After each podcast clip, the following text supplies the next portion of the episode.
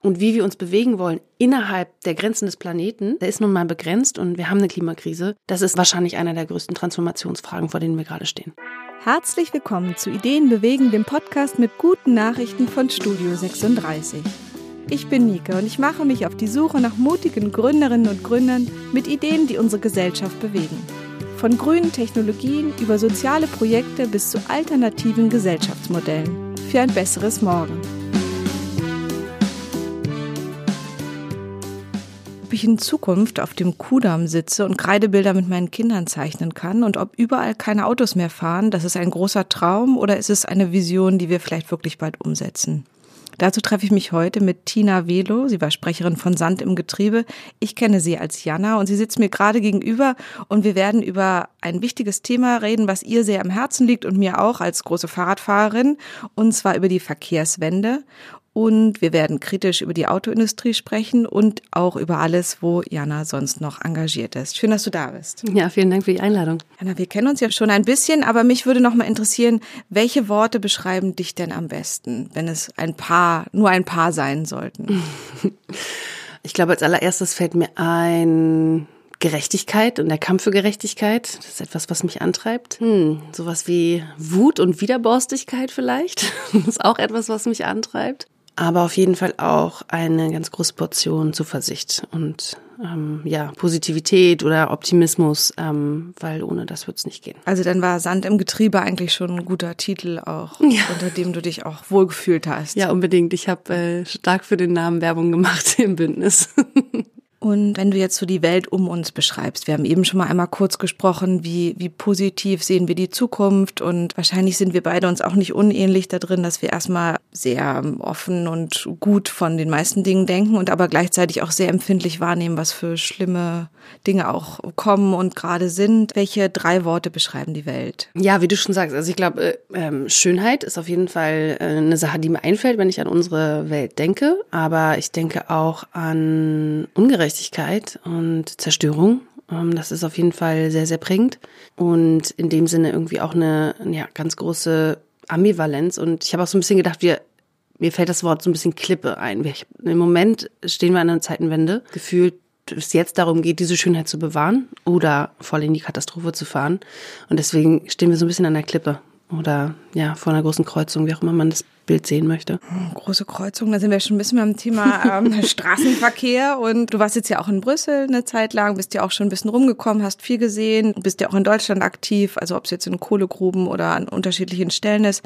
Wie bewegst du dich denn am besten? Also ich lebe leider, muss ich sagen, ähm, fast immer in Städten, in großen Städten, aber in Städten ist mein favorisiertes Verkehrsmittel das Fahrrad auf jeden Fall.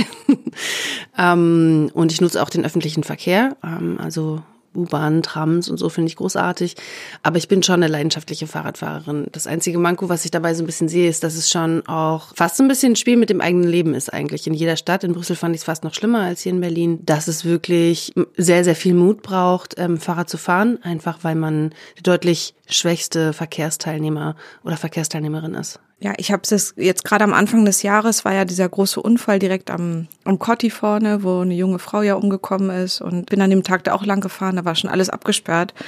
Und es ist so verrückt, weil es eine Ecke ist, an der ich jeden Tag abbiege. Und ich verstehe es auch nicht, warum da immer noch so wenig gemacht wird. Also naja, ich glaube, das ist halt irgendwie ein sehr tragisches Beispiel dafür, was uns auch mit antreibt. Also es ist genau diese Absurdität, dass diese Notwendigkeit, die wir alle haben, von A nach B zu kommen, und zwar täglich, meistens mehrfach täglich, dazu führen kann, dass wir unser Leben verlieren oder schwer verletzt werden, weil bestimmte Verkehrsmittel privilegiert sind, die deutlich am stärksten sind und einfach sehr viel Schaden anrichten können. Also muss mal ganz platt zu formulieren, jedes andere Produkt, was so lebensgefährlich wäre, wäre schon seit Jahrzehnten vom Markt genommen worden. Aber das Auto ist fest und tief in unserer Gesellschaft drin. Dafür hast du auch sehr viel Kritik geerntet, weil anscheinend, ich weiß nicht, ob es in anderen Ländern auch so ist, auf jeden Fall ist das Auto ja ein absolut emotionaler Gegenstand der Menschen, also ein ganz wichtiges Ding, wo ja auch Leute völlig durchdrehen, wenn man das nur in Frage stellt, ob das Sinn macht.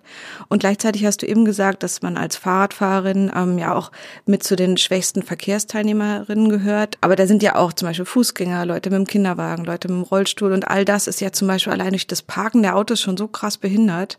Also jetzt gibt's ja gerade die ersten Versuche, mal Durchgänge zu bauen zwischen den Autos, wo man einfach mal mit was durchschieben kann, was ein bisschen breiter ist als ein Fußgänger. Das heißt, ein Auto äh, macht Schadstoffe, ist gefährlich, macht ganze Städte laut und alles und gleichzeitig allein das Rumstehen ist ja schon ein Problem. Also ich frage mich, wie man weiterhin an diesem Relikt so festhalten kann. Ja, das frage ich mich auch tatsächlich.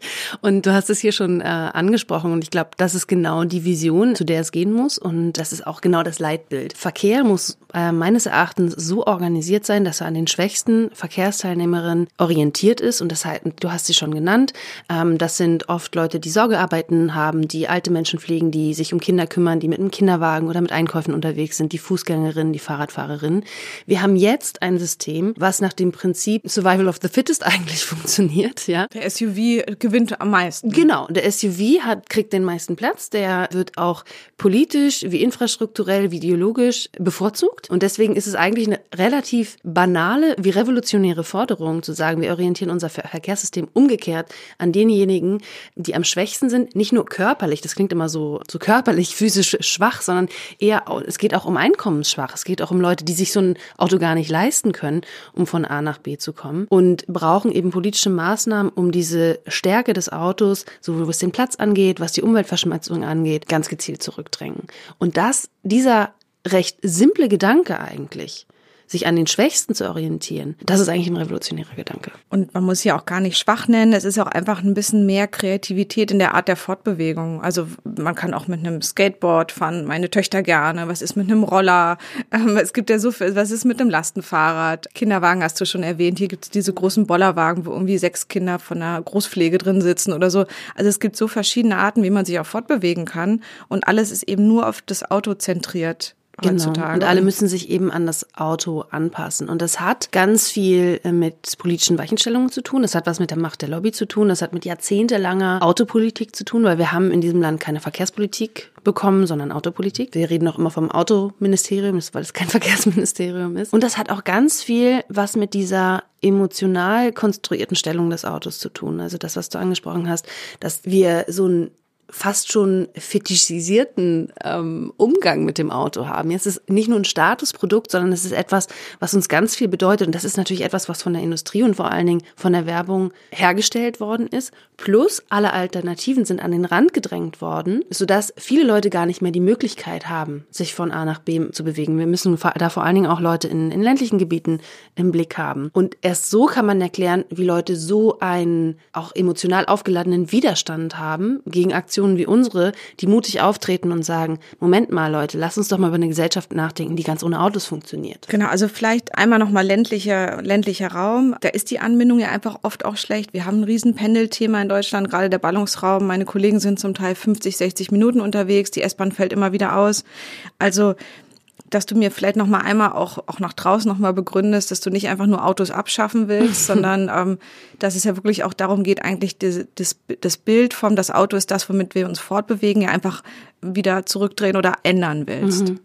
Genau, es ist quasi nur ein Verkehrsmittel, eine mögliche Methode von vielen. Und äh, das ist, glaube ich, der, der ähm, auch ein zentraler Punkt. Es geht nicht nur darum, sich gegen Autos zu positionieren, sondern sich auch stark zu machen für die Alternativen. Und was wir als Sandgetriebe immer stark gesagt haben, ist, ähm, die Verkehrswende beginnt in den Städten, weil da ist sie auch am einfachsten umzusetzen. Weil es geht darum, dass hier viele Alternativen schon da sind, die einfach stark verbessert werden müssen. Ich glaube, dass wir die gleichen Ideen für städtische Ballungsgebiete nicht auf die ländlichen Räume übertragen können, sondern wir müssen uns da andere sehr, sehr kreative neue Lösungen überlegen. Und ich würde auch nicht sagen, dass die schon alle da sind, aber anknüpfen an dem, was es auch schon gibt, also sowas wie Rufbussysteme, digitalisierte Vernetzung benutzen, um eben ähm, ja Transport von Menschen vor allen Dingen gut zu organisieren. Nicht zuletzt finde ich aber auch, wenn wir darüber reden, wie wir uns bewegen, und aus welchen Gründen wir uns bewegen, kann man auch oder sollte man auch die Diskussion darüber anfangen, was uns eigentlich zur Bewegung antreibt. Klar ist, dass Mobilität Teil der sozialen Daseinsfolge sein muss. Also sie muss Menschen ermöglicht werden, weil sie ähm, uns ermöglicht, arbeiten zu gehen, Freunde zu treffen, vor allen Dingen eben auch soziale Begegnungsräume schafft. Aber warum pendeln wir eigentlich so viel? Warum wird es vorausgesetzt, dass wir, weiß ich nicht, 100, 200 Kilometer zur Arbeit jetten jeden Tag und damit sehr, sehr viel wertvolle Zeit verlieren? Ein weiteres Thema, was mit Verkehr stark verbunden ist, ist eben auch Logistik. Also ich finde, wir sollten auch darüber reden, warum Menschen sich dreimal in der Woche ein Paket bei Amazon bestellen und dann Lieferjungs unter den miesesten Arbeitsbedingungen unsere Straßen zu parken. Also es ist so, da hängt so viel dran an der Frage von Mobilität und Verkehr und die Frage, was davon eigentlich sinnvoll ist und wie wir uns bewegen wollen innerhalb der Grenzen des Planeten. Der ist nun mal begrenzt und wir haben eine Klimakrise. Das ist eine, wahrscheinlich einer der größten Transformationsfragen, vor denen wir gerade stehen. Und diese Transformation, die ist eben auch wichtig für beides, wenn du über den ländlichen Raum sprichst. Wenn du nur Straßen hast, an denen du keinen Fahrradweg hast, da schließt du halt auch, du schließt Fußgänger aus und Fahrradfahrer, die sich schon in Dörfern nicht mehr bewegen können, genau. weil du genau. nur eine Straße durch hast. Ganz äh, zu schweigen von Kinderwagen oder Rollstühlen, bist du praktisch nicht in der Lage, von einem Haus zum anderen zu laufen, weil da nur eine Straße durchgeht, fast wie in einem amerikanischen Dorf manchmal. Dass das wirklich eben einhergeht, dass du eben auch für die anderen wieder Straßen baust und diese Milliarden, die in Straßenbau nur für Autos fließen und geflossen sind, mit riesigen Flächenversiegelungen und allem, was da in Bayern allein in den letzten zehn Jahren nochmal nur für Autos versiegelt wurde und Bäume abgefällt und alles, dass man das eben auch wieder umkehrt und diese viel kleinere, viel günstigere Infrastruktur für die anderen schafft, dass das eben wirklich eine, eine Wende für, für alle ist. Und ja auch, was heißt Fitness, was heißt Lärmbelästigung, wie viel gesünder bin ich, wenn ich mich ein paar Schritte auch bewegen kann, wie viel mobiler bin ich. Also das hat so viel, so viel Aspekte, dass ich es wirklich auch wieder überraschend finde, wie man sich halt dann so stark an dieses eine Metallding, was so teuer ist, ranhängt. Total. Also ich ähm bin voll bei dir und das bringt so ein bisschen den Fokus auf Verkehr und die Art, wie wir uns bewegen, ist eine Frage auch von sozialer Gerechtigkeit und Teilhabe. Und wenn sich Leute jetzt darüber aufregen, oh, wir können das Auto in ländlichen Räumen nicht abschaffen, weil dann sind die Menschen nicht mehr mobil, dann muss ich sagen, sorry, die Leute sind da jetzt schon nicht mobil. Ja, also erstmal kann man anfangen, denen besseres Internet zu geben. Zum Zweiten, wenn ich an meine Großeltern denke, die sind einfach gesundheitlich nicht, nicht mehr in der Lage, Auto zu fahren und das, die sind abgeschottet. Da fährt auch nicht nur einmal am Tag ein Bus, da fährt überhaupt kein Bus in deren Dorf. Und die sind nur noch ja mobil, wenn, wenn sie irgendwie abgeholt werden. Oder Menschen, die wenig Einkommen haben und in ländlichen Gebieten leben, können auch jetzt schon sich nicht mehr von A nach B bewegen. Oder körperliche Behinderung. Oder körperliche Einschränkungen. Und alles. Genau, also, solche Dinge.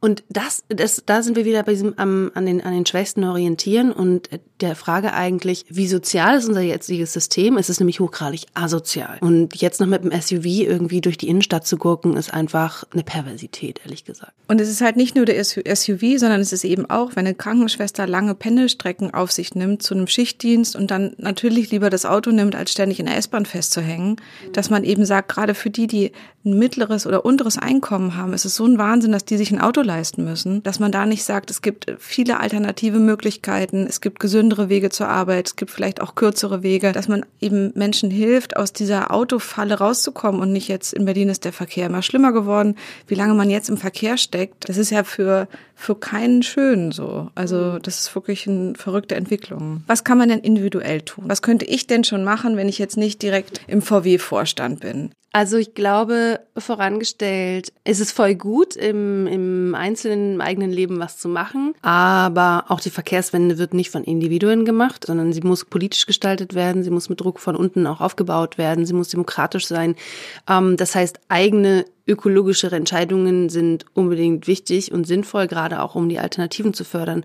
Aber sie werden die Wende als Ganze nicht nicht ähm, vollbringen. Das ist mir einfach immer wichtig, bei der, an, an der Stelle zu betonen. Trotzdem, egal wo man lebt, ich finde, man kann gucken, seine eigenen Mobilitätsmuster auch nochmal hinterfragen. Das, Gerade äh, so bei Reisen oder so. Also ja, ich finde, also ich da finde das so betrifft die täglichen Wege. Also muss ich da jetzt irgendwie das Car2Go nehmen oder, äh, oder das Uber rufen oder kann ich auch mit dem Fahrrad fahren? Wie sieht es eigentlich mit dem ÖPNV aus? Also das mehr zu nutzen. Also wirklich so und vielleicht einfach mal so autofreie Testwochen machen, wenn man noch ein eigenes Auto hat. Sehr bewährt finde ich gerade auch in städtischen Gebieten sind so die Systeme, sich mit im Freundeskreis Autos zu teilen. Es gibt natürlich auch kommerzielle Leihsysteme, die sind auch würde ich sagen, auch eher kritisch zu beobachten, aber ist immer noch besser, als sich ein eigenes Auto anzuschaffen. Ja, und äh, bei, bei Reisen ähm, ist natürlich auch ein großer Punkt, von wegen muss ich jetzt, gehört es zu meinem Lebensstil, übers Wochenende nach mal Barcelona zu jetten mit dem Billigflieger oder ähm, reicht es eigentlich auch, wenn ich ein Wochenende am See in Brandenburg verbringe? Genau, solche Fragen sind eigentlich ähm, sehr, sehr entscheidend. Über den Flugverkehr haben wir jetzt irgendwie noch gar nicht gesprochen, aber das ist natürlich auch ein Riesending, nochmal zu überlegen, was gehört eigentlich zu meinem Personal Pleasure dazu.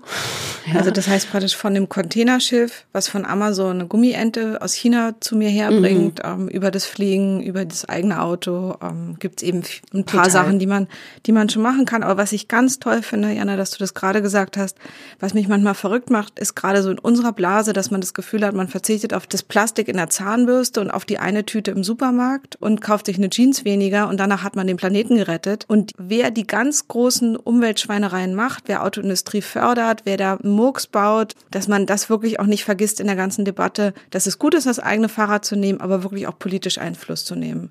Absolut, also genau. Man sollte sich nicht, man sollte sich jetzt nicht für einen Weltenretter halten, weil man gerade Plastik aus dem Haushalt verbannt hat, was super ist und schwer genug ist, total, gar keine Frage. Genau, ganz wichtig aber, so. Aber, ähm, aber genau. die eine Plastiktüte, das ist ja. eben nicht dann das Ding, und es ist traurigerweise ähm, sogar noch perfider, weil es gibt den sogenannten Rebound-Effekt und den gibt es eben auch auf der psychologischen Ebene.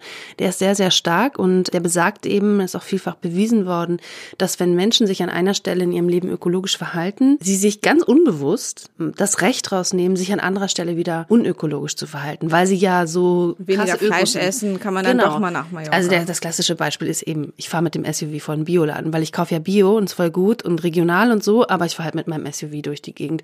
Und der Rebound-Effekt kann sogar zu einem Backfire-Effekt führen. Das heißt, man überkompensiert eigentlich, ja.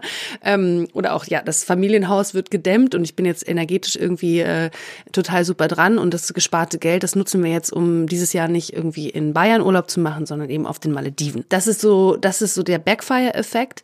Und hinzu kommt auch noch, ähm, auch das immer noch ein unterschätzter Faktor in der Debatte, Ökologische Verschmutzung auf der individuellen Ebene hat vor allen Dingen was mit dem Einkommen zu tun. Das heißt, je mehr Einkommen ich habe, desto mehr ökologische Verschmutzung habe, weil ich überhaupt die Möglichkeit habe, mir mehr Amazon-Pakete zu bestellen, nach Barcelona zu fliegen etc. Und deswegen ist es auch keine Verwunderung, dass die Leute, die Grün wählen, oft diejenigen sind, die den größten ökologischen Fußabdruck haben.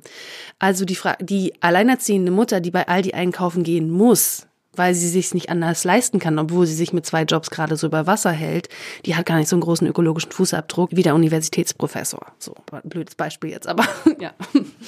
Ja, das kann ich mir gut vorstellen. Vor allen Dingen auch, wir reden jetzt immer über SUV. So viele, seit ich nicht mehr im Grunewald wohne, sehe ich sie gar nicht mehr so viel. Aber was ich eben im Kreuzberg ganz viel, gerade bei uns vor der LPG sehe, das sind ja die tollen alten VW-Busse zum Beispiel. Ja. Auch auf jedem Festival stehen sie rum und da kommen die super lieben Yogi-Hippies raus. So. Aber das Ding verbraucht halt an, ähm, an Diesel und was man sich kaum vorstellen kann. So. Also eben, das sind schon auch manchmal Sachen, dass man den eigenen Lifestyle sich auch schon richtig anschaut. Also müssen sich Yoga-Menschen in großen Treffen viermal im Jahr alle mit Fliegern irgendwo zusammenfinden? Oder wie, wie geht man mit sowas auch um? Mein, so größter, mein größtes Hassobjekt. Also ich bin ja selber Yogalehrerin und ähm, ich äh, liebe Yoga und liebe auch die Yoga-Szene, aber was den Punkt angeht, da sehe ich wirklich äh, einfach sehr, sehr viel ähm, ja, Falschheit. So es ist genau das. Man feiert sich dafür, ultra vegan zu leben und total plastikfrei und fährt aber zu jede, irgendwie jeden Monat äh, fliegt man irgendwie auf irgendeinen tollen Yoga Yoga-Workshop von einer internationalen Größe. Das ist einfach richtig falsch und, und gleichzeitig, gerade da, weil ich auch aus dem Yoga komme und auch als politische Aktivistin, an der Stelle ist es wirklich wichtig, nicht durch die Welt zu laufen und alle anderen dafür zu verurteilen. Oh Gott, wie unöko ihr seid. Und ähm, ich bin ja noch viel mehr öko als du und ich habe es ja so viel mehr verstanden als du. An der Stelle kommt wirklich wieder die politische Ebene in, in, in, in, in Wie den teuer sind Flüge zum Beispiel? Wie teuer sind Flüge eigentlich? Warum ist es überhaupt leistbar, äh, nach Stavanger oder in Barcelona zu fliegen? Äh, warum ist es überhaupt erlaubt, zwei Tonnen SUVs zu bauen und die in Innenstädten zu fahren? Ganz ehrlich, wenn man nicht zu einer sehr speziellen Berufsgruppe wie der Förster gehört. Das sind Dinge, da brauchen wir einfach klare Einschränkungen, genauso wie wir Denkmalschutz haben und genauso wie es verboten ist, äh, jemanden zu ermorden. Ja, sind solche Dinge einfach einfach, da müssen, brauchen wir politische Lösungen, politische Alternativen und äh, nicht irgendwie gegenseitiges Beschämen, weil eine Beschämung hat auch noch nie funktioniert. Gibt es denn was, ähm, wir sind jetzt bei Schämen, hast du was Schräges für mich, Jana? Irgendwas Schräges, was du so erlebt hast in deiner politischen Arbeit im letzten Jahr? Ein, ein Fakt? Oh, so viel. also ich glaube, ich habe den Fun Fact mitgebracht. Ähm, den wollte ich einfach ganz gerne teilen, weil ich ihn so unglaublich traurig finde. Ähm, ähm, und zwar habe ich ähm, letztes Jahr irgendwann mal gelesen, dass ähm, Münchner Väter genauso viel Zeit oder fast mehr Zeit im Auto verbringen und im Verkehr und im Stau als mit ihren Kindern im Jahr. Also ich glaube, da wird ziemlich deutlich, wo das Problem auch liegt ähm, und wo unsere Prioritäten, ja, wie, wie, wie schlimm die sich verschoben haben. Und ich glaube, eine andere schöne Anekdote, die habe ich aus Brüssel. Ich habe ja jetzt eine ganze Weile in Brüssel gelebt und ähm, das ist eine Stadt, die wirklich voller SUVs ist, weil das die, die Dienstwagenquote noch höher ist als in Deutschland tatsächlich und ähm, die Leute auch sehr auf Autos stehen und die Verkehrsinfrastruktur der Stadt sehr auf Autos ausgerichtet ist, obwohl sich das auch im Wandeln ist. Und direkt vor meiner Haustür parkte so ein Riesen-SUV. Der war so groß, dass man wirklich ähm, seinen Kopf weit auf die Straße strecken musste, um zu gucken, ob ein Auto kommt. Also für Kinder absolut unmöglich. Und irgendwie, ich war in so einer Stimmung, es war Sonntagabend, der Typ parkte gerade und dann habe ich ihn ganz freundlich gefragt, ähm, ob ich ihn was fragen dürfte. Der, ja, ja, klar. Und ich meinte so, warum, warum fahren Sie so ein Auto? Das würde mich einfach interessieren, warum fahren Sie so ein Auto? Und er guckte mich völlig irritiert an und sagte, na, ich habe Kinder. Und auch das war so ein bisschen, wow, ich habe mir vorgestellt, dass seine Kinder so zwei Meter Riesen sind, die so ein großes Auto brauchen. Wie absurd es ist, wie er seinen eigenen Kindern die Zukunft klaut, weil er so ein Auto fährt. Wie er das Leben von anderen Kindern unsicherer macht, weil er so ein Auto fährt. Ich war wirklich, ich war sprachlos an der Stelle. Muss man äh, sich immer wieder auch einversetzen, mit welcher Brille jemand auf die Welt guckt. Also bestimmt machen wir alle auch ähnliche verrückte Sachen manchmal, aber das ist auf jeden Fall ein, ein schönes Beispiel. Du bist ja Yogalehrerin, du hast es eben schon gesagt. Ähm, ich habe einen ganz tollen Workshop mal bei dir gemacht zum Thema Wut. Ähm, da bin ich sehr wütend geworden zwischendurch, habe, glaube ich, auch ein bisschen geweint, war sehr mitgenommen danach, habe auch gut. einige klärende Gespräche danach geführt. Ähm, wie ist es denn für dich? Wut so als Thema auch beim politischen Aktivismus, wie weit kann das gehen? Ihr hattet ja auch bei Ende Gelände, da gibt's ja auch, was, wie geht man mit der Polizei um? Wie viel Widerstand ist wichtig? Was bedeutet Wut für dich? Also für mich persönlich, wie auch in meiner Arbeit, Arbeit versuche ich eine etwas positivere Konnotation mit Wut herzustellen, weil ich glaube, dass wir das immer so als negatives Gefühl abwälzen. Gerade als Frauen haben wir gelernt, dass wir nicht wütend sein dürfen, sondern wir müssen ja mal lieb und nett sein und gefallen müssen. Aber eigentlich ist Wut etwas, ein sehr, sehr kraftvolles Gefühl. Es ist ein sehr wichtiges Gefühl, weil es uns darauf hinweist, dass etwas nicht in Ordnung ist, dass unser, äh, etwas von unseren eigenen Bedürfnissen nicht stimmig ist. Und ich habe für mich herausgefunden, dass Wut ein ganz, ganz wichtiger Antriebsfaktor ist. Ich habe es ja auch am Anfang gesagt mit der Selbstbeschreibung so, Gerechtigkeit, auch so eine Widerborstigkeit, das ist im Prinzip Wut. Wütend über die Zustände. Wenn ich alles immer super hippie happy rosa finde, dann sehe ich auch nicht die Notwendigkeit, etwas zu verändern. Und bei der Wut ist es eben so, dass es mir deutlich sagt, nee, hier muss was geändert werden. Die Frage ist halt, wie gehe ich damit um? Gehe ich dann auf die Straße und schreie irgendwelche Leute an? Oder bin ich irgendwie gehässig zu anderen Yogis und sage, ach, ihr seid gar nicht so öko, wie ihr immer denkt? Oder versuche ich eben ähm, produktiv damit umzugehen? Und ich glaube, das ist ein lebenslanger Lernprozess. Ich habe ihn auch noch nicht perfektioniert. Leute in meinem privaten Umfeld kennen mich auch als sehr wütend. ja, und ich glaube, das ist einfach ein spannender Prozess. Aber was ich wichtig finde, ist das nicht als negatives Gefühl zur Seite zu schieben, was ich nicht haben darf. Ja, ganz im Gegenteil. Nehmt's wahr, schaut euch an, wo es herkommt und ähm, was ihr braucht, was ihr verändern müsst. Du hast ja selber auch Wut im Netz erlebt. Mm. Ähm. Das würde ich eher Hass nennen, tatsächlich. ja, ich habe eher Hass erlebt, also gerade als ähm, ich war ja Sprecherin von Sand im Getriebe von der ähm, Aktion zivilen Ungehorsams, wo wir die internationale Automobilausstellung besetzt haben. Und in diesem Rahmen ähm, habe ich dann den Chef von Volkswagen getroffen, ähm, öffentlich zu einem Gespräch, um mit ihm über die Verkehrswende zu sprechen und war dann ein paar Tage später auch noch im ZDF zu einer Talksendung eingeladen. Und das hat eben einen riesen Shitstorm ausgelöst. Rückblickend muss ich sagen, dass wir als Bündnis, als Presse AG zu naiv waren, zu glauben, dass wir nicht so viel auslösen würden, wenn wir uns mit der mächtigsten Industrie des Landes anlegen würden und eben mit dem großen Fetischobjekt der Deutschen, ja, vor allen Dingen auch der deutschen Männer, so klischeehaft es ist. Und dann eben noch eine junge Frau an quasi äh, die Spitze der Bewegung zu setzen oder eben als das als die Sprecherin der Bewegung zu haben. Was ich halt wirklich krass finde, ist dass, ähm, das habe ich auch als Sprecherin für Ende Gelände erlebt, dass dieser Hass einfach überhaupt nicht inhaltlich ist, dann wäre es irgendwie, dann wäre es irgendwie Wut. Also ich würde mich total mit Leuten auseinandersetzen, die mich inhaltlich kritisieren und sagen, hey, wie stellst du das vor mit der Verkehrswende? Das funktioniert so nicht. Oder, oder, oder, oder, ey, Elektroautos sind doch eigentlich super. Was die Leute aber gemacht haben, sind mich persönlich zu beleidigen. Und tatsächlich einfach, das ist purer Hass, ähm, mir detailliert zu schreiben, wie man mich ermorden oder vergewaltigen möchte. Und das ist auch strafrechtlich relevant und wird auch entsprechend verfolgt. Und ich habe im Nachhinein auch sehr viel Unterstützung erfahren und bin dafür auch dankbar. Und trotzdem, ja, es hat mich schockiert, weil es auch nochmal zeigt, in was für einer Welt wir eigentlich leben. In einer sehr polarisierten Welt, in der wenige, aber sehr gut organisierte rechte Trolle sowas machen, die nicht damit klarkommen, dass es eine starke junge Frau sich gegen Autos ausspricht öffentlich und die sich nicht anders zu helfen wissen, als ähm, sie persönlich zu beleidigen. Das ist, das ist heftig und kann bei mir auch dazu führen, zu sagen, ich will sowas eigentlich nicht nochmal machen, ich will mir sowas nicht antun. Und dann denke ich, boah, ähm, super erschreckend, ne? Ja, also so, weil das ist genau das, was sie wollen. Sie wollen mich mundtot machen, ne? Sie wollen, dass ich aufhöre. Und ich möchte aber im Gegenteil, dass wenn ich irgendwo öffentlich spreche und mich politisch engagiere, möchte ich eher, dass ich andere auch dazu motiviere, es genauso zu tun. Ja, dass wir unsere unsere Stimme ergreifen. Und ich habe das ja wirklich nur sehr temporär abbekommen. Ich weiß, dass andere dauerhaft unter, unter Beschuss stehen. Das ist ein Riesenthema auch inzwischen. Ist auch gut so, dass es da so ist. Die Leute sind viel zu schlecht geschützt. Ja, und es geht echt nur um so doofe Autos, ne?